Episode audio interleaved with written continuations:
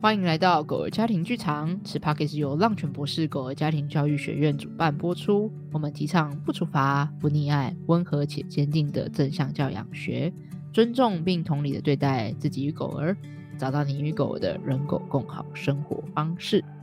Hello，大家好，我是我今天一整天都在既期待又怕受伤害的心情中，因为。为什么？小孩明天要放假了，明天开始是放春假，oh. 你知道吗？对耶，这学期的最后一天，所以我就是你知道，有点期待又怕受伤害的时雨，有一种长假的感觉。这样，哎，那大家也是吗？就是大家也要准备开始放假，所以你们即即将曾经有这样，就会说，好像嗯、呃，过年期间的年假是。跟狗狗最长时间紧密连接相处的时段，对不对？就是你知道可能会连续可能九天啊，或者是一个礼拜，嗯、然后二十四小时都跟像狗狗相处在一起，大家的心情是怎么样？是那种哦，期待终于可以跟狗狗一起在一起，还是哦有点紧张，会不会有很多的需求之间的冲突？这样是吗？妈妈是这种心情吗？我就是那个啊，既期待又怕受伤害，就你说的那两个心情都有啊，都有同时存在。就是说哇，长假来了，可以跟小孩做好多事情呢。然后跟对啊，长假来了，看想当然就是感觉冲突也会变多。对对对对，大家呢，大家大家应该也都是，就是这个是国定假日吧？所以大家就是依照这个国定假日嘛。你们你们也是要放假的对吧？明天开始。对，然后我我要补一下我的状态。那我的状态如果扣春节的话。我的状态应该就是啊，又要开始跑行程。春节就是一个跑行程的过程，这样。但我觉得好了，吗？对对对对。但过年对我来讲最期待的一件事情就是可以吃乌鱼子啊！我本人超爱乌鱼子。我要跟大家说，就是我就跟 Lucy 说，你要不要来我家？因为春节就是刚刚说的，既期待又怕受伤害，然后这时候就会很希望有。阿姨呀、啊，阿姨们啊，叔叔们啊，可以来我们家帮你分散分散小孩的那个注意力。没错，可以你给我就是想要免费保姆吧？哦，没有免费哦，我就是要跟大家说，我就一直跟 Lucy 说，我会有很好吃的乌鱼子，要来吃吗？我会有很好吃的乌鱼子，我在初三或初四的时候很有空哎，阿姨要来玩吗？这样子，完全就是利诱，完全是利诱。啊，Tomo 室友有说，他觉得面对年假是一开始很期待，后来会很烦。然后哦，这是哦，他说在这个长期相处跟狗相处的过程，会一开始很期待啊，接下来可以很长时间跟狗相处啦。然后到后面就开始腻，有没有？够了，烦了。他说这很像居家上班后的心情。然后说会一起变胖。啊、对，哦，我以为你接下来要念 Vicky 的呢。哦，一起变胖是因为吃很多牛角面包吗？为什么是吃牛角面包？我不懂。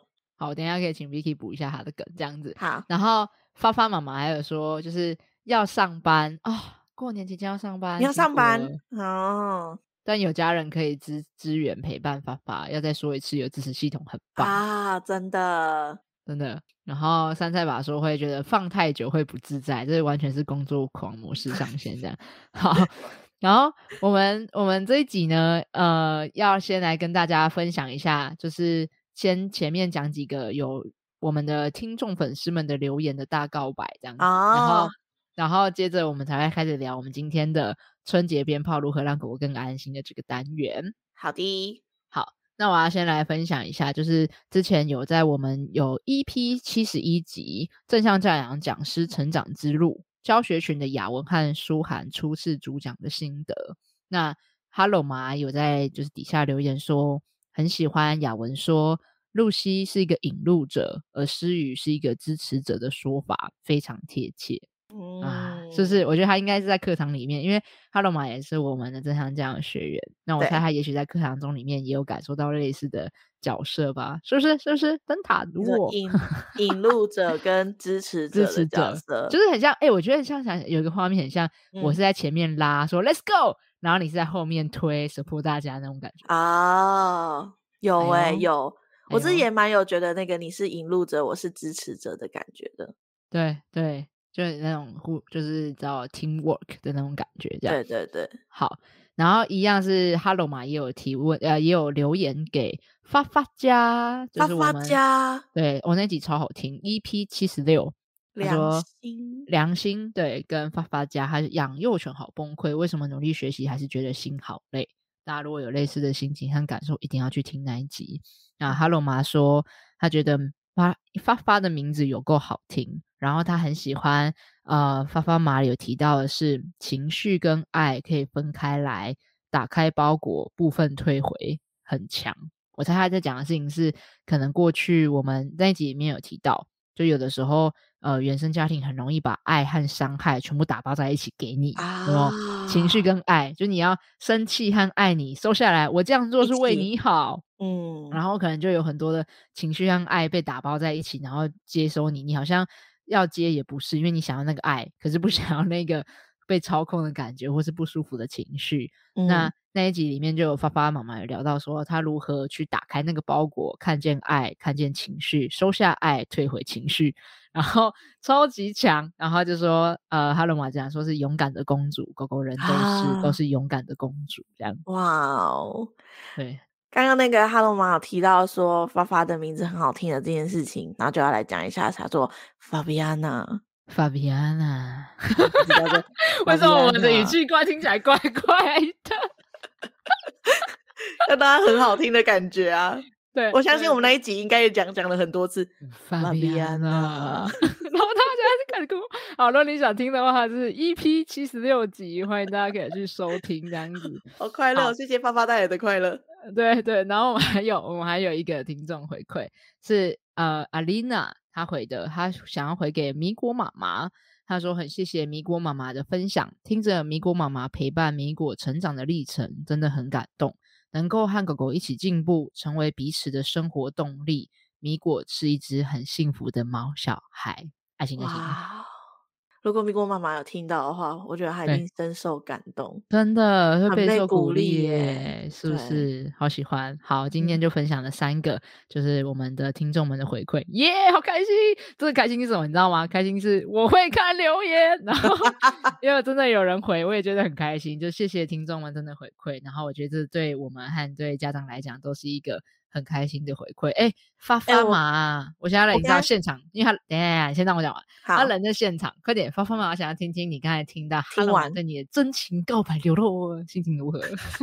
好，我要先，我要先说，就是在你刚刚讲这些，就是大家的留言，在不同的正向教养的毕业家长，我们跟我们一起聊天的这些 podcast 里面，大家的留言，我有一个。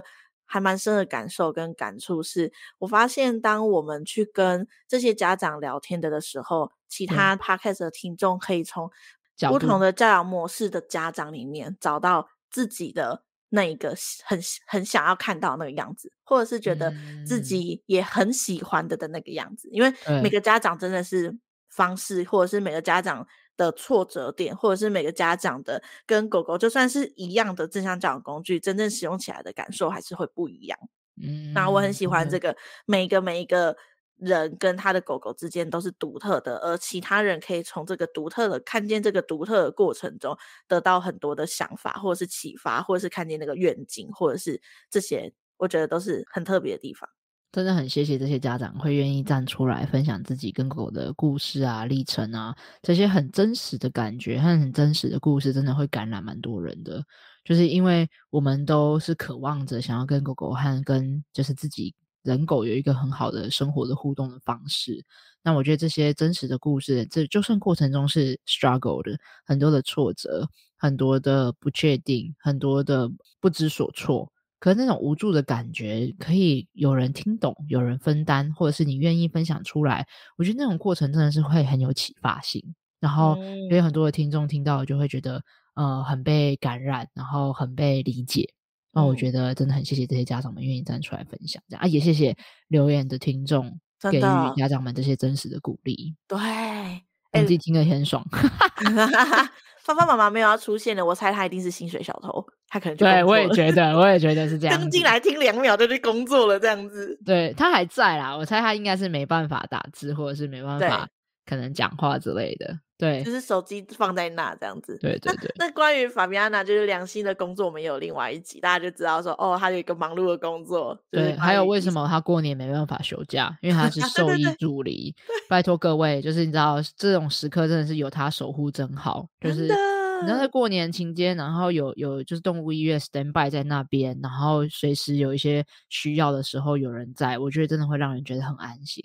再次向所有的动物医生，就是狗兽医们，还有所有的兽医助理们致敬，致敬，谢谢你们，真的是谢谢，真的是让人很安心，也是很重要的支持系统这样子，所以谢谢发发妈妈，嗯、然后也谢谢所有的兽医师和兽医助理们这样子。好，那来 everybody，我们来聊一下我们今天的这集哦。我们今天要来聊的是，嗯、呃，春节总是会有很多鞭炮声，大部分是在除夕，然后还有开春，还有开工，对不对？开工，对对对，开工是什么？初四还是初六？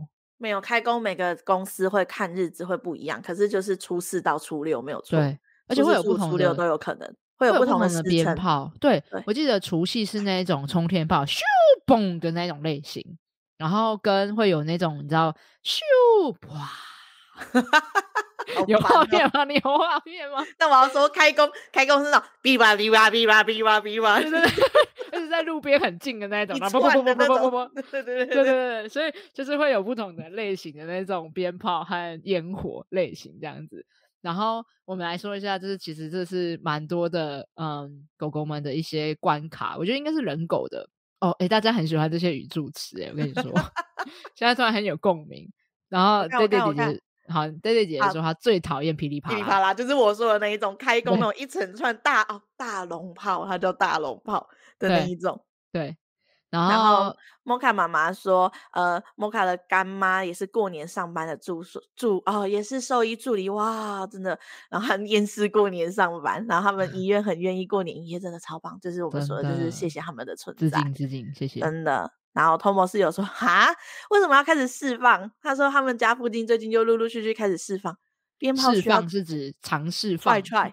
有点像 try try and error，像有点像是那个什么一零一烟火，不是也会有释放吗？啊，可是重点是为什么过年要要过年要他他可能想要瞧那个角度，那个噼里啪啦噼里啪啦，有没有做那个嘣嘣嘣嘣嘣之类？会不会是庙？如果是庙啊，或是有一些那个叫什么年货大街的活动，那就有还是什么什么盐水风炮那种东西，就是大节庆需要需要释放之类的。啊，有可能。好，确定。熊仔妈妈说：“哦，初四是迎财神，初五是开工啦。”哇哦，我们完全没中，对对对对对对，好精准。那个，所以初四也要放烟火吗？初四也要放烟火吗？如果是迎财神，可能就会放啊放鞭炮，不是烟火，鞭炮烟火就是噼里啪啦噼里啪啦。对对对对对对对。然后他说初五是开工。啊，OK。玛尼姐姐说是秀崩的那一种，他那个他那个是除夕，他那个是除夕。对对，秀崩那种也也会很讨厌的意思是吗？对，就你不喜欢的是秀崩的那一种。然后哦，Day Day 姐姐在那个高级炫耀，她说她想补充一下，那个噼里啪啦是她自己很讨厌，Day Day 无感。OK，炫耀啊炫耀这样子。然后，好，然后 Homo 是有说到说，哦，对，就是庙，就我刚刚说你们家附近在释放，是因为是庙的的关系，那就是过年有活动，他们就要释放，没有错。对，那我觉得我们可以来说一下，我们现在来理解一下为什么狗这个物种会那么怕鞭炮和烟火这件事情，这是全世界通用的，所有的狗都会有一些担忧和害怕的。那当然也有不怕的，但是多数来讲可能是怕的。我们先说一下为什么狗狗会害怕鞭炮和烟火。首先呢。这个巨大的噪音啊，真的是所有的动物都会很容易被惊吓到的。嗯，那人和狗都是哦。我现在好，我现在以上说的所有动物，其实只有讲人和狗，没有，不是包含全世界什么几千上亿种，没有，没有，没有。例如说狮子跟大象，不知道，我真的不知道，不在我研究范围。这样对，所以我以上说的就是人和狗，人跟狗会怕。好哦。然后人和狗都会对巨大的噪音，我们真的是出生就会怕这个巨大的声音，巨大的声音就会让我们感觉到不舒服的感觉，或疼痛感，或是不确定，对，不确定接下来会发生什么事情。对你说的那个焦虑，那个焦虑其实就是来自于无法预测，你不知道接下来会发生什么事。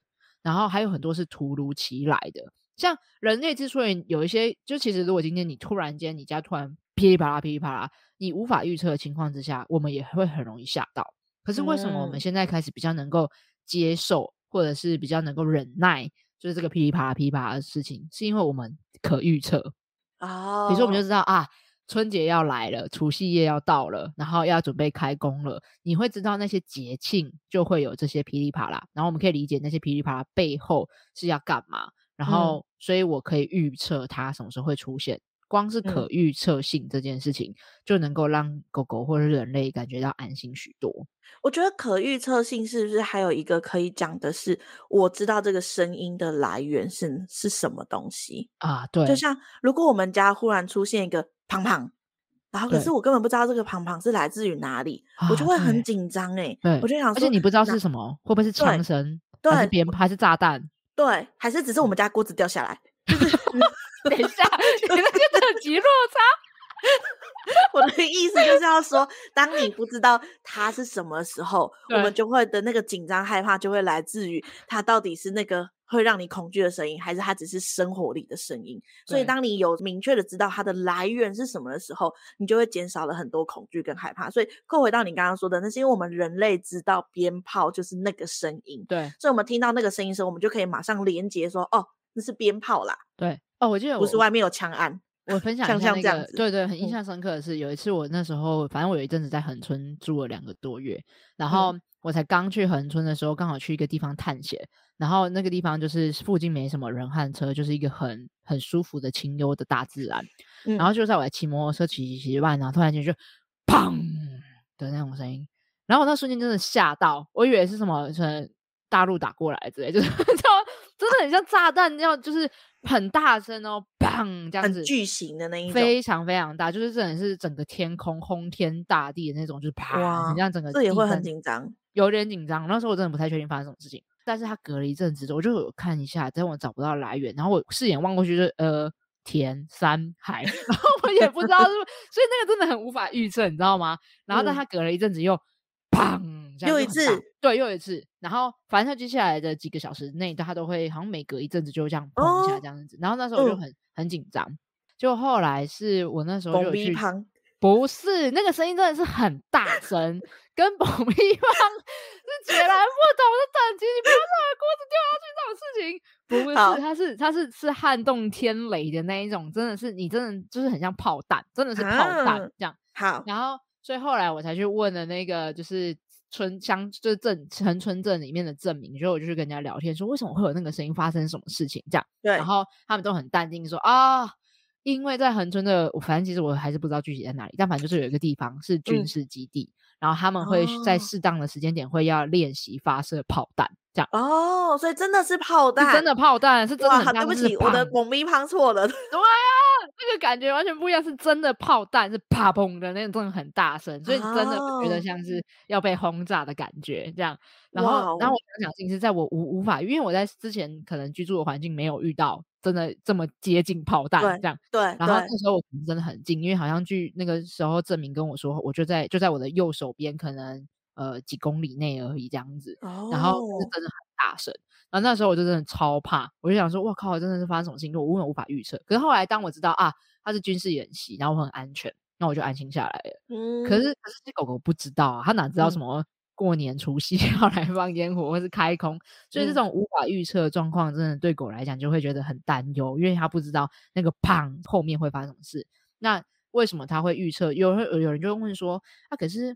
他胖完也都没怎么样啊，为什么他不会知道胖完就没怎么样？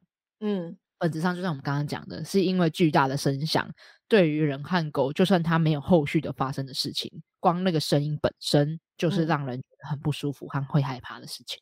嗯，就是那个，而且我听力又比人类还要能够听得更广，音频更高。哦，对，虽然我这个还没有很明确的科学研究，但是我有观察到一件事情，就我发现大部分害怕鞭炮的狗狗，对于冲天炮类型的。恐惧程度会更高，就是那个，砰，你知道为什么呢？为什么呢？所以我就我就在猜测，我没有具体更多深入的研究。如果有人有研究过，欢迎可以留言让我们知道，我们可以跟大家分享这样子。但我在猜，是因为冲天炮的音质应该很高，然后上去那个，oh. 然后是因为我们听到变很细小的声音，有可能是因为我们已经超越人类能够听到的赫兹极限，嗯、所以我们听起来是很小声。可是说不定那一个充电宝很高，然后狗狗听得到的音量是将近十万赫兹嘛？当然，依照品种有不同的差异。嗯、可像人类是大概两万赫兹的极限，嗯，所以会不会那个充电宝已经超越了可能正在二到十万之间的 range？所以对狗来讲的声音是很剧烈又很刺耳又不舒服的。可是可能我们人类自己没感受到这样。然后所以我就观察到，好像蛮多狗对那个冲天炮的声音是很不舒服，会很容易紧张和窜逃。因为像我们就预测说，狗应该要在砰的时候才下，可是它会是咻就开始。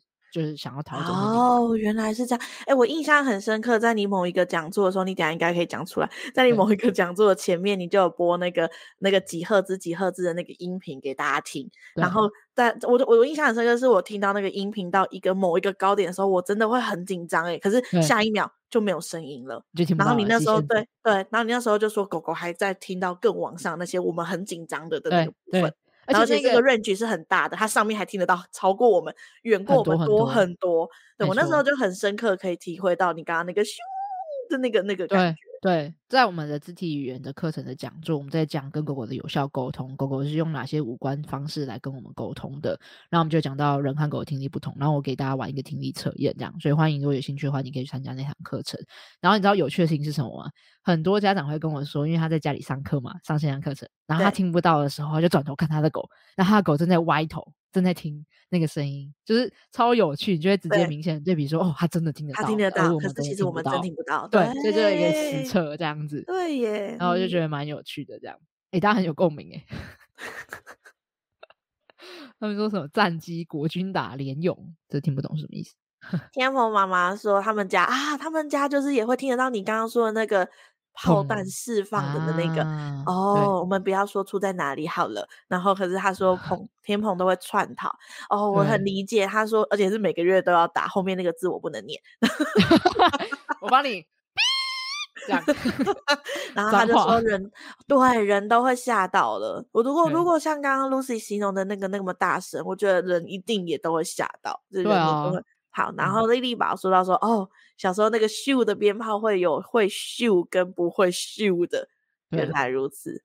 杉菜爸说：“你刚刚 cosplay 那个咻的时候叫醒了杉菜了。”好，那我现在来讲一下，就是呃，那怎么办？就是怎么面对这件事情，可以让狗狗可以更安心。那我觉得刚才在讲那个换位思考是重要的、哦，因为我们要先知道这件事情对狗来讲是真的会觉得害怕和担忧的，而这没有关系。欸、我要我要补一个。嗯好，因为我觉得很好笑，因为那个莉莉爸是有养鸟的，对，然后他说你刚刚在那边咻的时候，他的鸟也被吓飞了啊，这感觉很有趣，可以来问一。下有没有鸟鸟行为专家，问他们说那鸟可以听到的那个音频是有多高之类这样，嗯、对啊，但高音频真的是对蛮多的动物，好了，以上动物只在说狗，我不知道其他动物。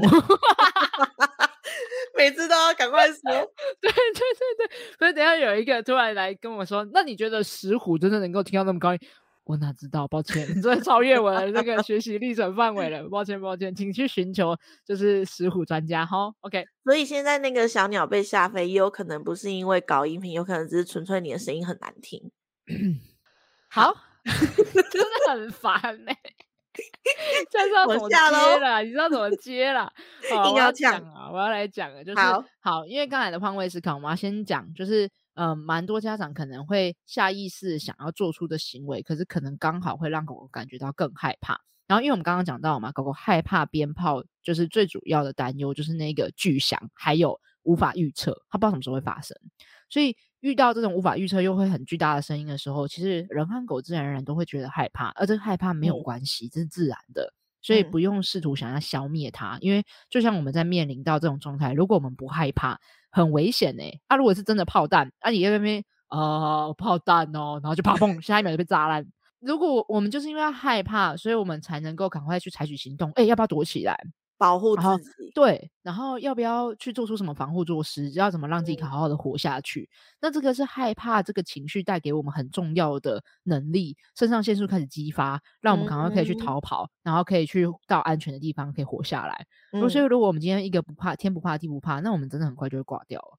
所以，它其实不单单只是一个情绪，它其实也算是一个生存本能。对，没错，它是一个生存本能。也就是说，嗯、不要试图把它消灭掉，因为这个就是很自然而然的。嗯，身为动物会有的天性和本能，所以是没有关系的。因为我们关键要活下去啊。对，所以关键是好。那在这个状态，我觉得期待真的很重要。因为如果你的期待是想要让它咻啪砰，然后就哦，你不觉得这种反应怪怪的吗？就有点嗯？你说期待期待我的狗狗是一个这样子的反应是吗？去期待我狗狗是一个对这件事情是毫无毫无反应的，这个这件事情是一个。有点怪怪的事情，对对，就是如果我今天我我我举的例子是，比如说他就在那个鞭炮园旁边，然后他但他还是无感，就这件事情会觉得、嗯、呃没有很符合他的天性和需求。但我要先讲一下，并不是所有的狗狗真的都会抛鞭炮，和就是有些狗真的是很泰然自若，就那个泰然自若也不见得说它真的很努力还是什么，就只是天生下来，他就是对那些声音比较无感。有没有这种狗狗？嗯、有，可它并不是 average 的绝大多数。可是我现在觉得大家都要以那种超级少数的狗狗为目标，好像要让所有的狗狗都变成那样子。嗯，然后但我我先讲的是，我不觉得那样子是就是是所有的狗狗都需要达成的目标，而是它就是每只狗有不一样的独一无二的状态。那有些狗狗真的就是比较不 care，就是它就哦还好，就是无无感无在意，并不是说它怪怪的，而是就是它只是很无感。这样，所以我要先讲，就是有有不同的狗狗的状态。那你要了解你家的狗狗是什么样的状态，而不是逼迫它就是成为变成那一个状态，对，成为另外一只狗的样子之类的。这样，所以关键是去理解它那个害怕的那个背后，它的传递讯息是自然和正常的。嗯、那接下来这件事情，我们可以先来讲几个。我今天会跟大家分享五个我觉得呃还不错的小撇步，跟五个请不要这样做的 NG 行为。这样哦，好哟，好好，我们现在来讲。五个 NG 行为，就是因为因为其实，在刚才的脉络里面，我们理解了它对狗狗来讲安全感的核心的来源，跟确定感和可预测性和掌控感有很大的关系。那我们已经知道，鞭炮无法提供给狗狗预测感、确定感，因为它就是无法预测嘛。就算你在跟他讲说啊，那个是过年啊，就是会跑碰啊，他不无法理解，就他没办法理解那个春节背后的整个脉络和意思，那是人类的文化。我相信，就算你在他眼前，然后拿着那个鞭炮，然后跟他说：“我要点喽，等一下就会秀蹦哦，我要点喽，等一下就秀蹦。”就在他眼前做这件事情，他应该还是没有办法理解，因为就像你说，那就是我们人类的的文化，这是在他的的文化里面，他的狗生里面，他的天性里面不会出现的的事情。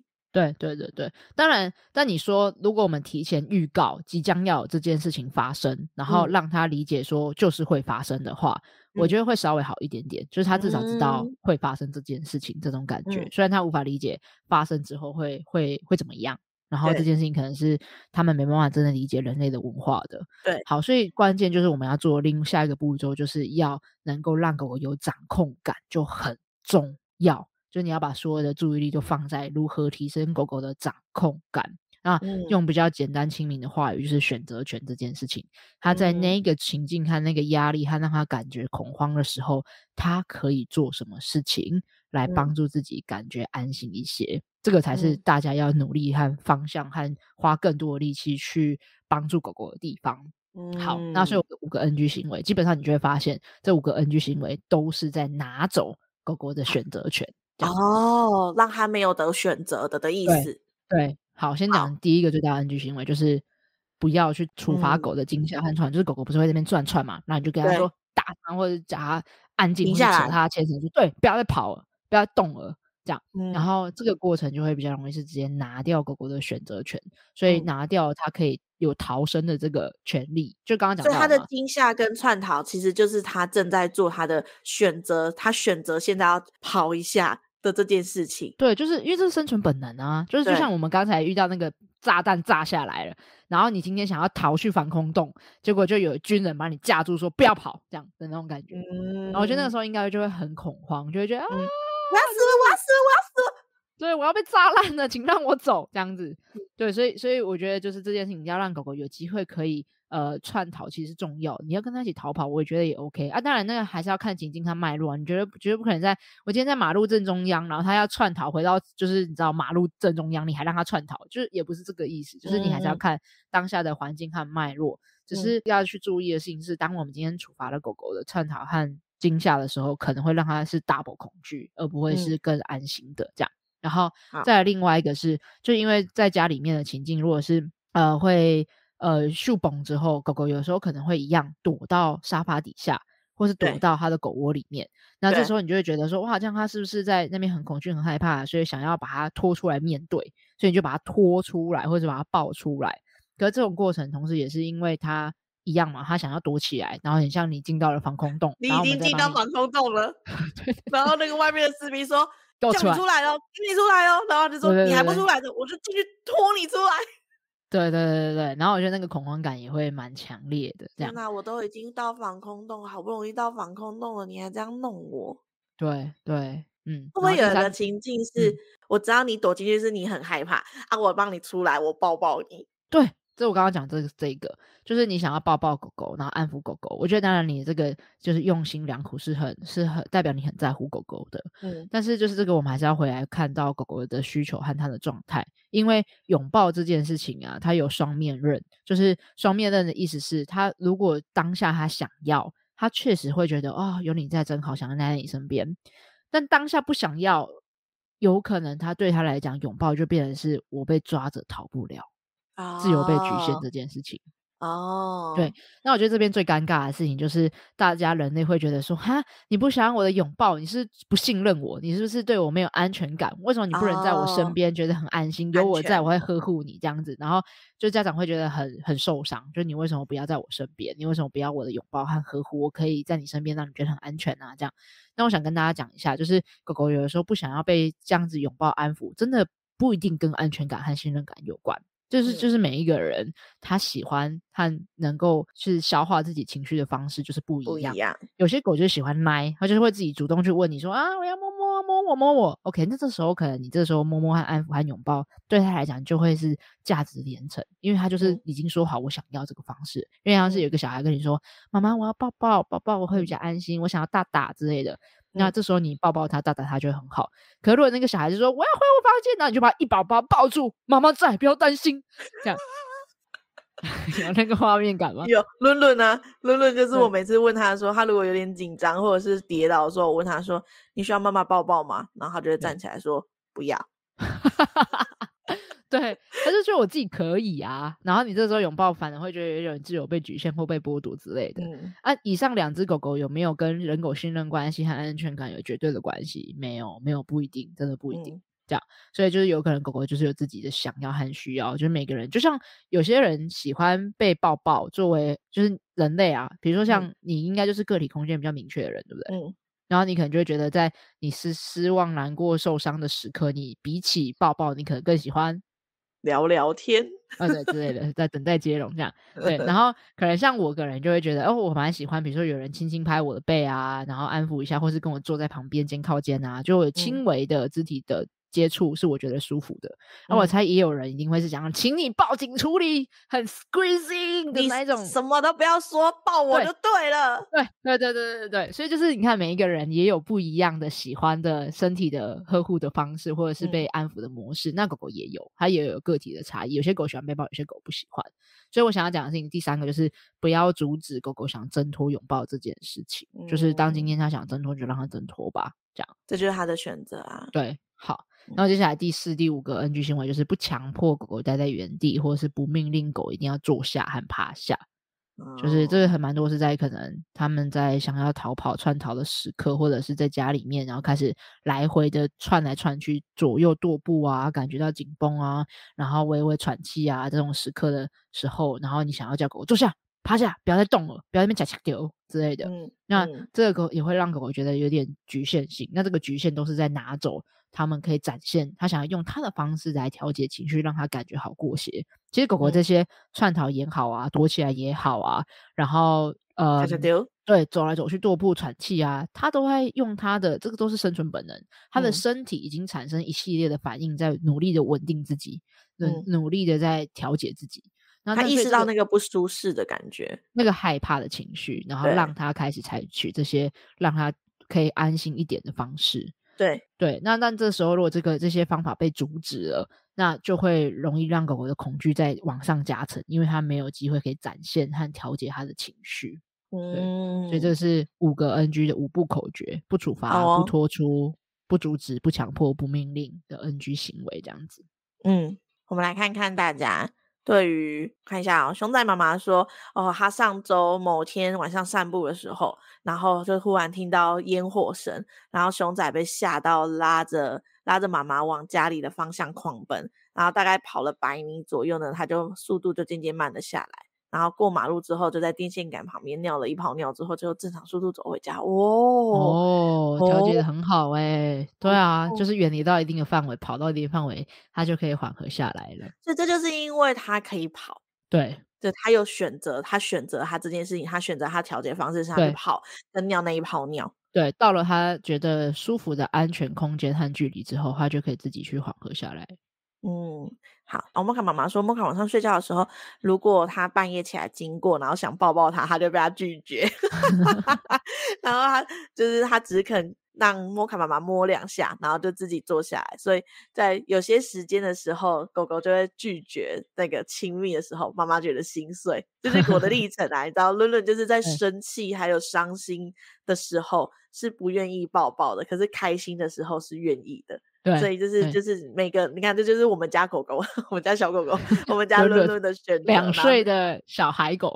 对，然后这是摩卡的选择，他们有想要被抱的时候，跟不想要被抱的时候。对哦，我我要讲，那我也讲一下 Taylor 昨晚的实就是实际的例子，这样好，就是因为平常我跟 Taylor 都有一个我很有默契的睡觉仪式嘛，然后所以睡觉前，不论他那时候在客厅还在哪里，他就是在我知道我要睡觉准备关灯，他一定会想要进来我房间里面，然后可能我们会睡前抱一下，或是摸摸亲亲一下，就我们的睡前仪式，然后他就会回去去他的狗窝上面睡觉，这样。那昨天晚上因为我昨天就很累，所以我想要早一点睡。然后我觉得他还觉得不够，嗯、就是还想要在客厅待久一点，因为昨天我姐回来啊，然后还有我妈，他们就在客厅很开心这样子。然后他就是不想要回房间，嗯、可是我想回房间睡，然后我不想要我睡到一半，然后又要被打开门，然后让 Taylor 进来，所以我那时候就想说，那我想要让 Taylor 进我房间。嗯，然后我就去他的客厅的床垫上面邀请他说走了走了走了，然后他就一直不要，他就死奶奶就死不要，然后我就想要轻轻的，就是把他抬起来，然后你知道他做什么事情吗？嗯、他直接透过，因为他在那个沙发旁边有他的床垫嘛，属于他的区域，然后他就透过那个沙发的这个缝缝直接钻进去，就是沙发上，然后埋在我妈身边，然后死不，啊、然后我就好哦，这样怎样？所以我的意思说，就是平常就算 Taylor。很爱很爱很喜欢很享受我们的睡前仪式，跟喜欢在我房间里面睡觉。嗯、可他那个时间点也有可能就是不想，就当天，所以也会很依照不同的情境，嗯、当时候的情境。对，对所以真的没有一定说狗狗好像喜欢你拥抱和不喜欢你拥抱就代表比较爱你还是比较不爱你，真的没有，他、嗯、真的真的是很个体的情境当下的状态。他就在那个时候比较爱妈妈。嗯，好，然后请不要这样嘛，这我在正在打破这个没有要来比较的事情，就是我的政治不正确的发言，这样，就是我硬要讲这样子，对对对对对 对。好，那我要我要自己圆回来跟扣回来，所以在那个情境，其实对 Taylor 来说是一个跟平常不太一样的时间点，跟平常不一样的情境，因为你姐姐回来了，所以对。他来说不是以平常会发生的时候。可是对你来说，是你已经要睡觉了，所以那时候其实你们两个的需求是不一样的。对，然后所以就像你说，就算 Taylor 平常在睡觉前，在你的睡觉前的时候，他很愿意做这件事情。可是那一天当情况不一样的时候，他就会有一个全新的选择，而那个只是因为当下的情境不同，而不是因为他爱不爱谁。对，好好。啊，那你知道最好笑的是什么吗？嗯，就最好笑的事情是，然后后来我正准备要睡觉的时候，你也是就打来，然后对 对对，结果我们又开会了半小时，在讨论今。我要录 podcast，要讲什么内容的那个，我那边对稿，所以后来差不多到了就是平常会想要进房间的时间点，然后我就听到外面那边咔咔声，就你知道他就在我门口晃来晃去，啊、那我就很坚定我的原则，我今天就是没有要出去帮他开门这样，嗯、所以后来他就跟我妈自己就睡，因为刚刚我妈就陪他在客厅睡，然后两个人就一人一狗在客厅睡了整晚，然后对。然后就我早上一早起床来出来上厕所的时候，马上冲来我面前撒娇啊！昨天晚上没跟你睡觉，然后我们就来拭目以待，今晚他会不会跟我一起进房间？哎，但我要为自己平反一下，你看，也是因为你在一个我平常觉得就是你平常还没有在睡觉的时间点，对啦对啦对，所以我才会打电话给你，你知道吗？对，昨天是真的非常非常早，就是跟我平常很不一样的时间，对对对对，没错。对，所以我跟黑了都在一个不确定，就是不知道新的情境里面做了我们两个的选择。对，可以，而这也是我的选择啊。因为如果真的不想要听你讲话，我就会挂掉电话，再也不想跟你讲话，我就不接这样子。对，好，谢谢。好，OK。然后我们要回来说一下那个呃，那还有没有五个？对，有一些 people 可以帮助狗狗的地方。那回过头来就要讲的事情是，当狗狗感到害怕的时候，最重要的事情是要给予狗狗掌控感。当他能够学习使用空间去自主的调节情绪，可以知道逃离到他觉得舒服的安全的空间，让自己缓和下来，那他就可以让压力下降，他就可以学习怎么跟恐惧共处。所以，真正在帮助狗狗面对这种无法预测的、无法调整的鞭炮这种声音的关键，是帮助狗狗练习与害怕共处。那这件事情就可以让狗狗的内心感觉到更安心。嗯，好，那我先讲几个，就是大方向的撇步。我觉得第一个是，如果在可以的范围内。当然，我们还是可以稍微缓和一些些声音的减缓策略，也就是说，不要带着你家的狗狗去到公庙。可是，你就已经知道那边会噼里啪啦、噼里啪啦、噼里啪啦，然后还说走，跟我一起去拜年。那这个就是直接冲进火堆里的感觉嘛？对啊，所以，所以就是你知道，所谓的减敏，并不是说什么要让他去哦，听到那个声音克服，而减敏是减少远离，就是我们要远离那个过敏源。嗯所以那个让他感觉到很有压力的事件，请你先远离他，减少接触，那这个就有机会让狗狗的身体状态一系列的恢复的反应。嗯，我刚刚就想象到我们刚刚说的那个呃炮弹的声音，然后那就很像想说，哦，我听到炮弹的声音了，那我就去炮弹场吧的那个那个感觉，到底想干嘛？对，就这个时候应该是不对，先回我家吧，先回到安全的避风港之类的，会回到那个。就是一件很不合理的状态啊。对，所以，所以我们还是可以尽量减少一些声音的策略，就是在鞭炮剧烈的时刻，可以先在家里面休息。比如说，我们已经知道除夕的吃完饭年夜饭的之后，那这个时刻就是大家会有想要放鞭炮的时间点。那也许我们就可以提前散步。或者是等到鞭炮结束的时候再带狗去散步，而不是在鞭炮很多的时候去散步，然后就被轰炸。所以我们还是可以做很简单的管理的方式，然后能让声音直接冲击到狗狗的状态减缓。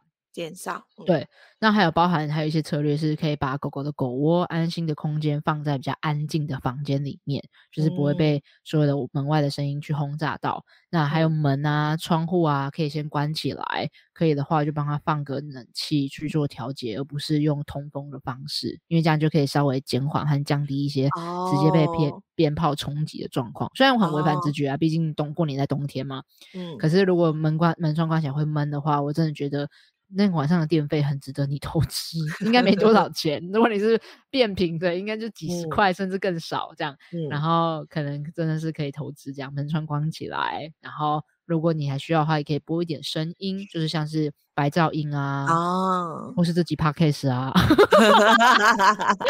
啊，这集不适合，这集我们太多那个装声、哦，我们太多 Q Q Q 蹦那种，对对对对对。但除此之外的 Podcast，大部分你知道，我跟诗雨的声音有种魔力，会让狗狗会想睡觉。所以你知道 Podcast 循环播放起来，顺便给其他的那个亲戚们也听一下，教化一下这样子，潜移默化一下这样子。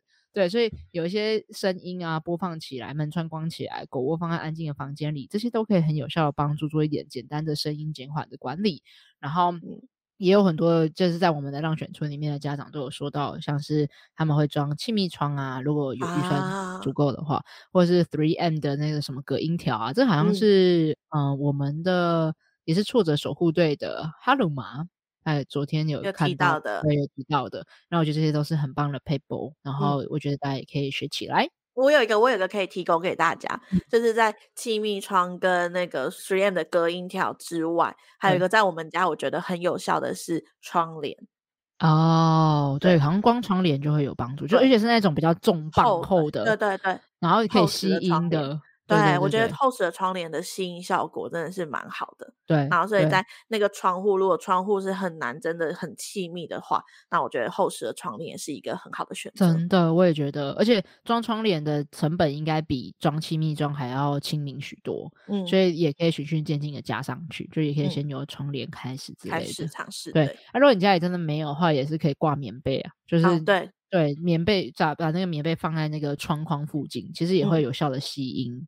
那我觉得这件事情也是可以做简单的去做一件声音减缓的管理的方式。那那那我可以再提供给大家，就是如果在就是因为过年快到，明天就放假，现在要叫人家来装窗帘是太难的事情，那我觉得你可以去五金百货买那个窗帘杆，有一种窗帘杆是伸缩的，伸缩的，自己装的，我知道一两百块。对对对，然后再把自己家里闲置的棉被挂上去，那我觉得就是一个很快速的那个吸音的东西了。对，要跟大家再讲一个挂窗帘的撇步，就是如果你可以创造出像窗帘那个皱褶，有没有？啊、就是你知道，就是把它揪成一团，然后对波浪的那个皱褶，它的吸音效果会更好会更好。就比是一个平面的棉被，把它变成一个波浪的棉被，那这样子那个吸音的效果会更好。对对对，好，那我们来讲第二个。第二个就是我们能够帮助处理的是狗狗的内在状态，就是事前把需求照顾好。你知道，当今天我睡饱吃好，然后我觉得很开心的散步啊、放松啊、跑跑啊，幸福能量满满的时刻，就会帮助我比较能够面对这个害怕的和担忧，或是无法预测的情境。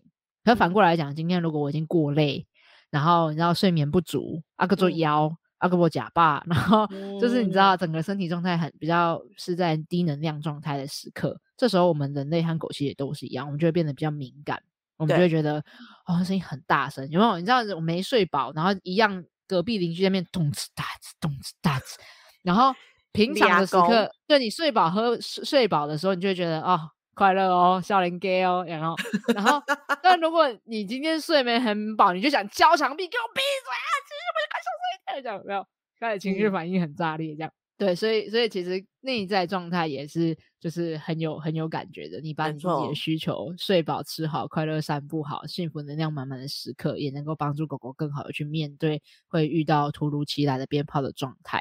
所以我觉得这件事情是大家可以把狗狗的需求照顾好。那、啊、如果你还不知道怎么照顾好需求，拜托，请看《安全感与需求讲座》，里面讲了很多的面向，包含怎么提升狗狗的安全感，怎么去呃满足它的需求。那这件事情都会是你很重要的呃护身符的保障。这样，拜托上起来。好，然后再来讲第三个。好，第三个就是给狗狗属于它的安全避风港。就是安心的狗窝，啊、就像我刚刚不是一听到吗？炮弹出现的时候，就想要逃到防空户里面，让我知道在里面，对，防空洞里面，就知道让我在里面那个被直接炸炸到的情况之下的状态会降降低很多，就在里面会有一道防护措施，嗯、那这个状况会安心许多，所以也给狗狗一个防空洞，就是帮他打造好一个安心的狗窝，然后还有里面可以让它可以去舒压的活动。那这个对对你和对狗来讲都是一个很安心的过程，就打造那个环境啊，让它觉得安心的安全避风港的环境。嗯、那我觉得这件事情对狗来讲也是很重要的。我要补充一下，就是我觉得像这样子的安全避风港，其实打造是需要时间的，因为你知道快过年了，所以如果我们要在下一次，毕竟 元宵节或者是什么节，都还是会有鞭炮声，那我们可以从长计议，先从平常的时候开始。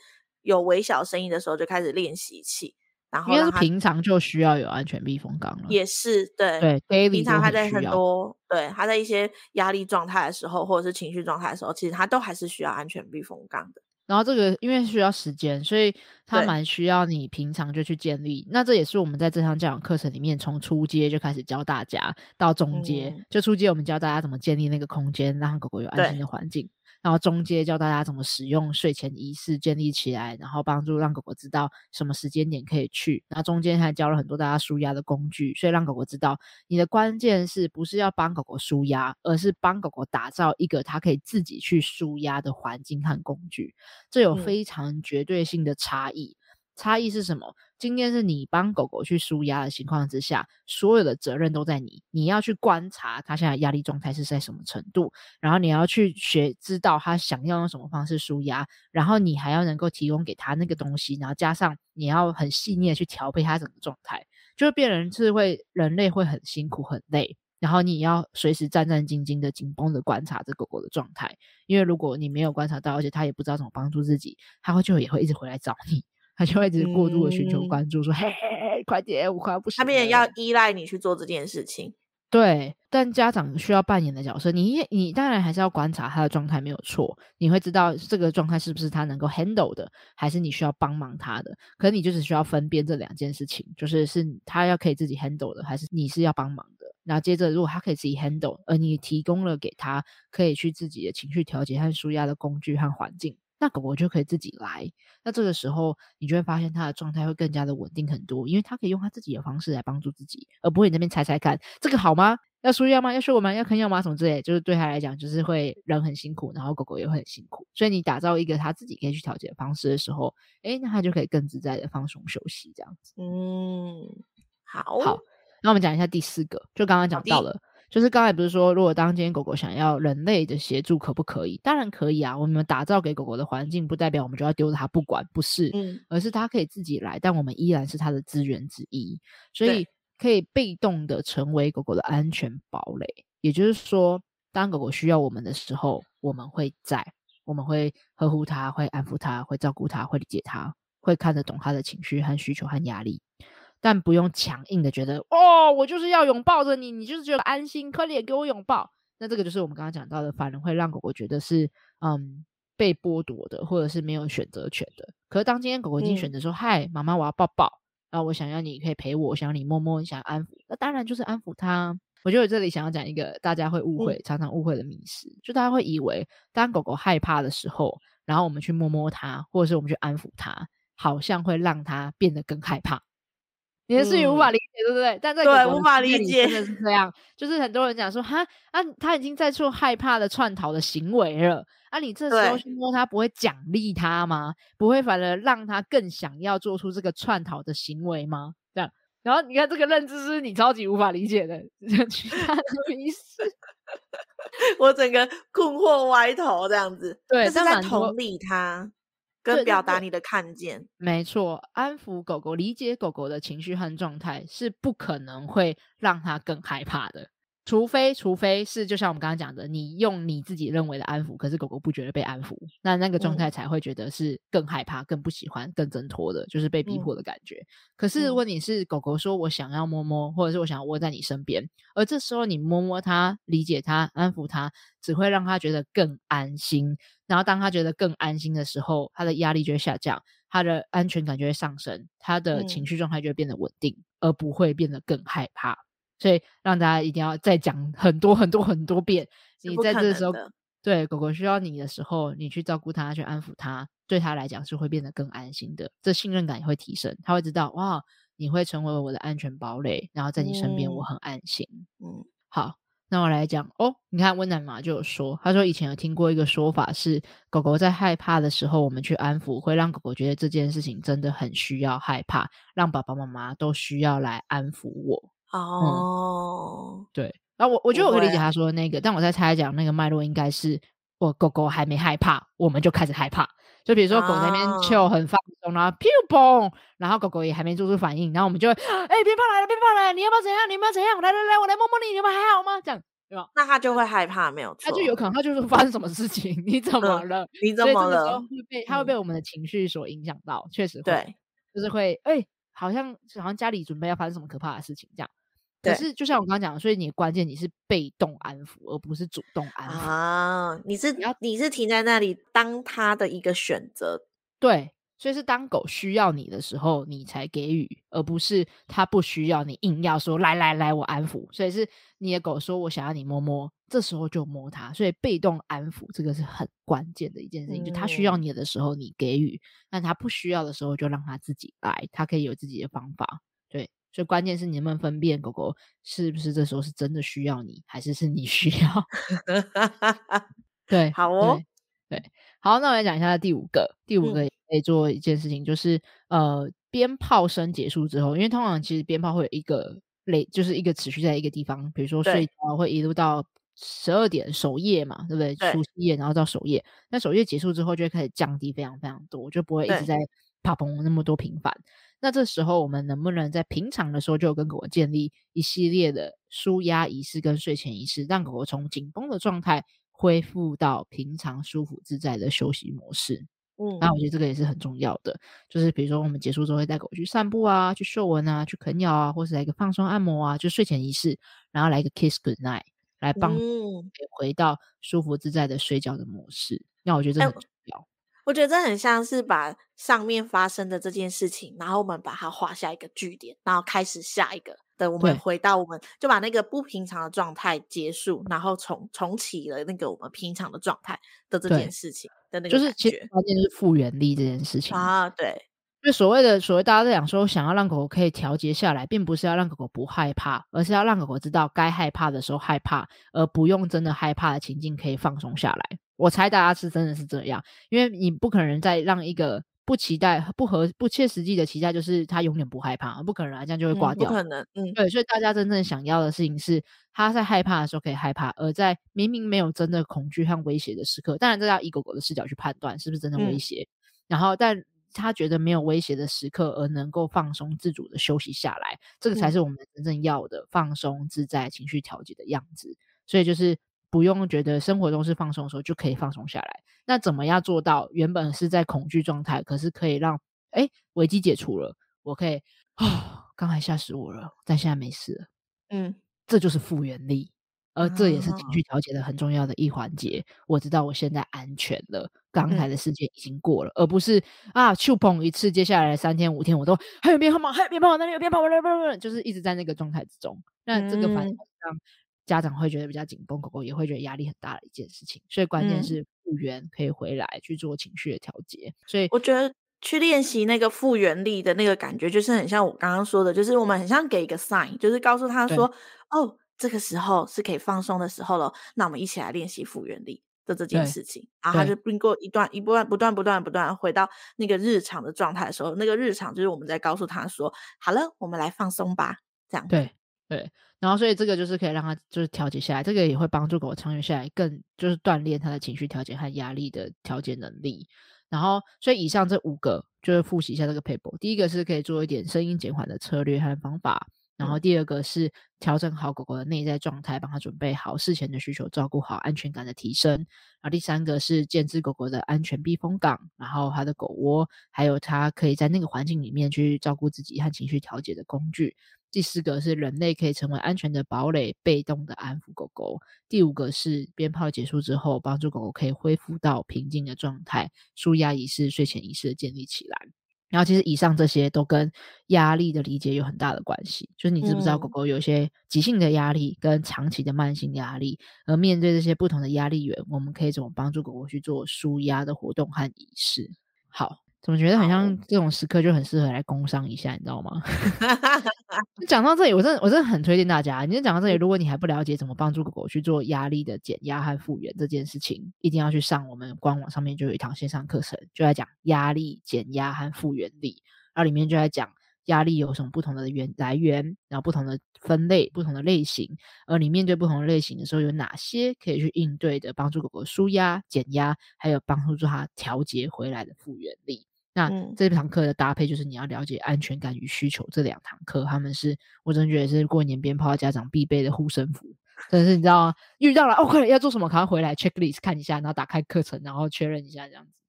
这是门神那个护身符的那个感觉的左右门神保护你哦。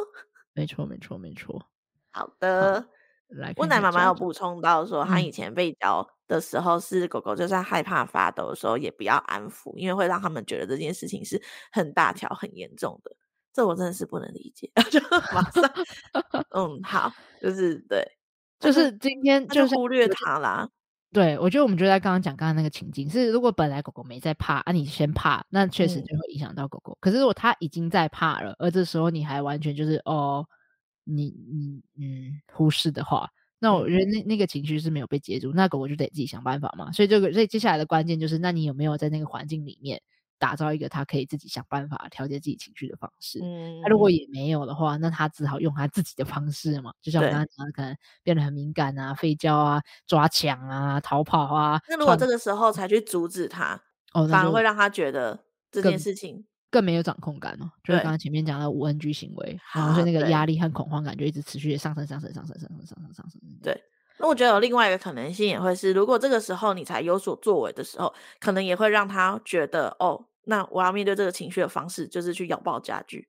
嗯，有可能，对，因为他就在用他自己的方式来调节，然后跟或者是他会找到一些方法来让你动起来，寻求关注，有没有？嗯，就是他可能会知道，哦。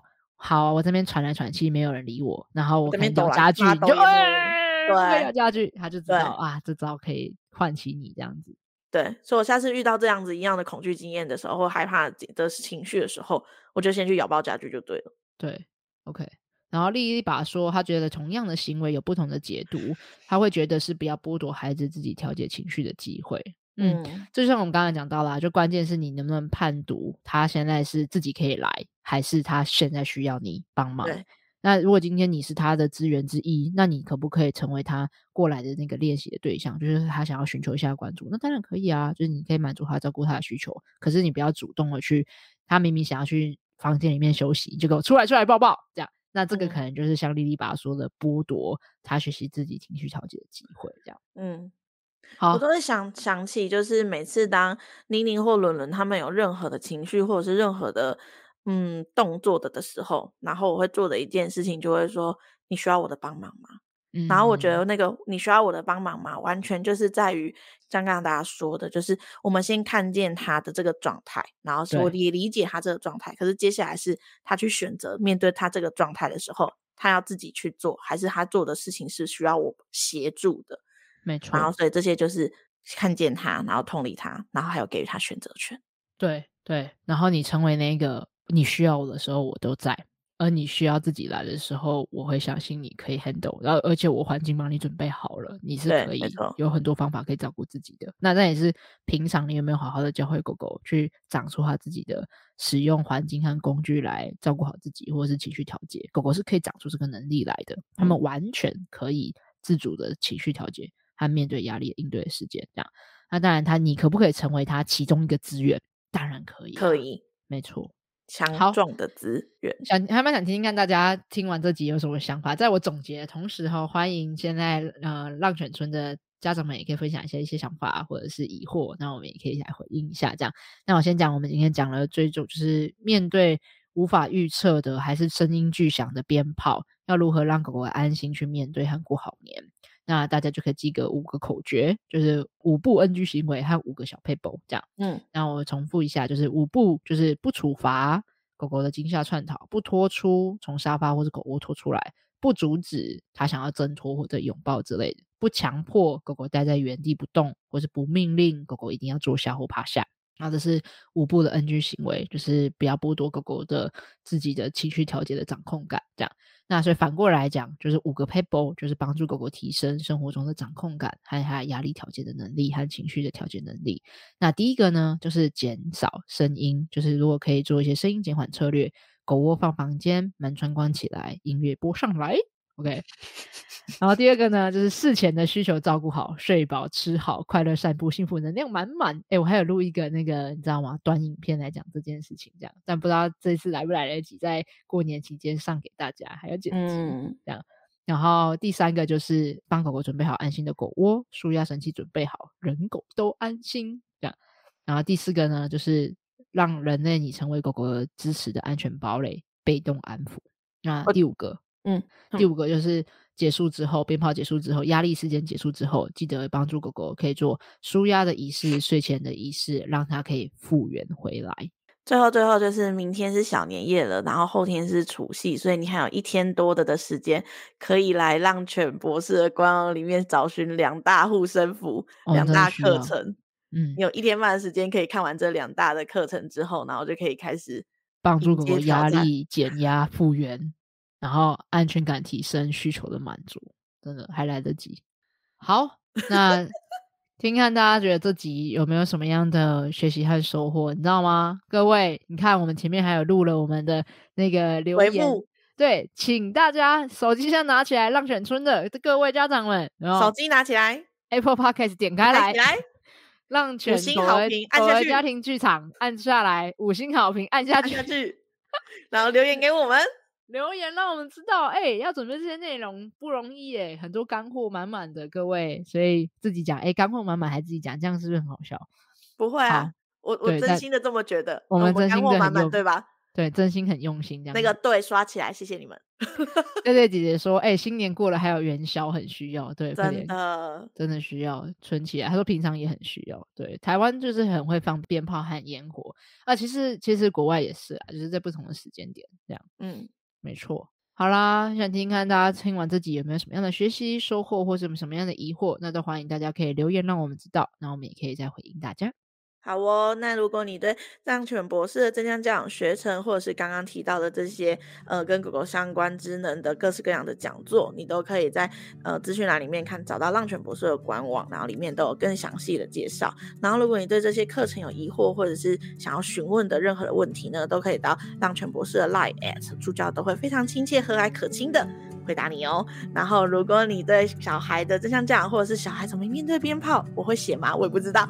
有兴趣了的话，你也可以到就是小孩呃我的那个粉专，然后会有妮妮跟伦伦。那我一定会更新关于呃过年我们发生的一些大大小小跟正向教养有关的事情，或是跟情绪相关的事情，所以大家也可以到小孩的粉专里面来关注我们哦。好，然后马林姐姐还有说，我们还有三月的猫妈祖绕境，哦，还有还有各种神明的生日，都会有噼里啪啦、噼里啪啦蹦的这些就状况，所以大家知道这集 podcast 请好好的收藏起来，还有分享给你，就是可能会有一些担忧、紧张、害怕鞭炮的狗狗们。然后我觉得对家长们来讲，可能会是一个找到可以练习的方向，所以邀请大家可以分享给你的狗友们。那我觉得这对人和狗的生活都会有很大的福祉的提升，这样。